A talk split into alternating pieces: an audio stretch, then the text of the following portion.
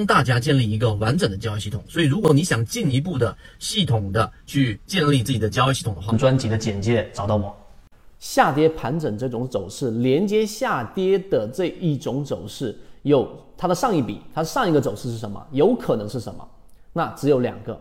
第一个就是我们所说的上涨，对吧？上涨连接一个下跌上涨，这个时候其实又形成了一个小级别的中枢，这个时候我们就啊用中枢来去把它涵盖在里面，它不是一个正确的一个连接。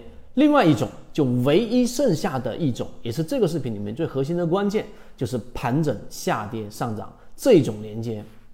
于是你就明白了，在我们金鱼报二里面，对吧？在我们一直在给大家最早。在讲的超华七幺二，然后呢，到现在很多鱼金鱼报，对吧？我们鱼池当中的标的，为什么圈子一直在告诉给大家？如果你的资金量不是特别大，如果你本身希望利用率更高，如果你希望确定性更高一点啊，不希望自己的标的一波上涨之后又大幅的折损，那还有一个就是你如果在追强上，因为追强啊追涨，那打板这些交易模型对于自己的能力要求非常高，那。只有可能万分之一、千分之一的人才能从中盈利，剩下的全是亏损，交易难度非常大。如果你不想选这种风险最大的模式，那刚才我们所说的盘整下跌之后出现第一类型买点，当下跌这一笔快速的放量，当这一笔打到超跌区域，负乖离率非常高的时候，就出现了在次级别上的一个背驰，就是我们所说的第一类型买点，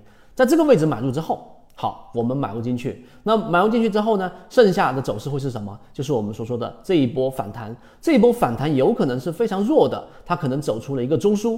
这个时候果断离场，也就是我们叫做走势中完美。在日线级别的交易就是如此。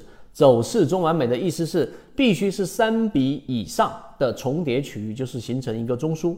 所以呢，它必然会形成一个中枢的话，它必然还有一笔，就是下跌这一笔连接一笔上涨。再连接一笔下跌，这里面有总体重叠区域，就是我们所说的中枢。于是，在第一类型买入的时候，一旦形成中枢，离场，就是这么简单。那么，当然这一笔如果没有形成中枢，就是我们在下跌的时候次级别上发生背驰，就是第一类型买点前面对应一个中枢，这一笔下来，对吧？你买入了。那么在次级别上，它形成了一笔上去之后，它并没有再下来一笔形成中枢，那么恭喜你，你买到的是一个 V 型反转。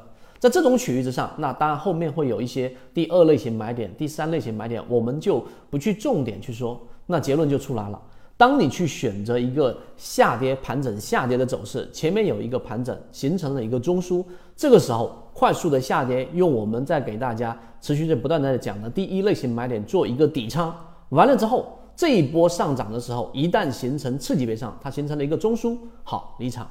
它形成中枢就离场，而如果它没有形成中枢，形成 V 型反转，实际上你就已经有了一部分底仓的盈利。这个时候你想一想啊，那对于你后续的操作，你的整个操作的整个形态不发生改变，对吧？然后呢是有很大帮助的，因为你已经在获利了，所以你的主动性会更强。